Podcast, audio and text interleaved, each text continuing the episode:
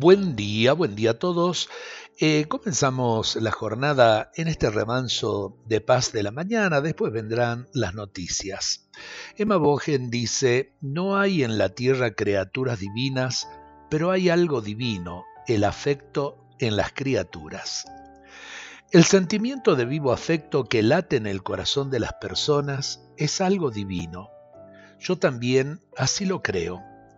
El afecto, el amor gratuito hacia los demás es una expresión y manifestación clara del amor divino.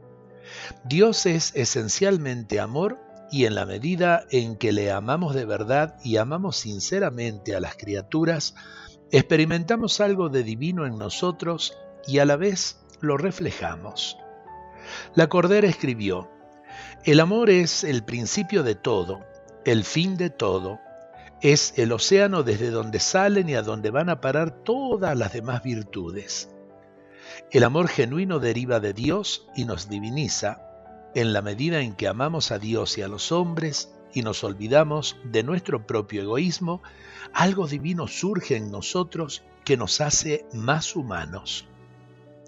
El amor profundo que existe en cada ser humano es como una luz y una calma una religión y una revelación. Qué lindo esto que acabamos de escuchar, porque yo creo que es todo un proyecto de vida, no solo para este día, sino para todos los días de la vida. Ojalá que lo entendamos y hagamos de nuestra vida un servicio de amor a los demás. El afecto, el cariño, cuánta falta hacen. Dios nos bendiga a todos en este día.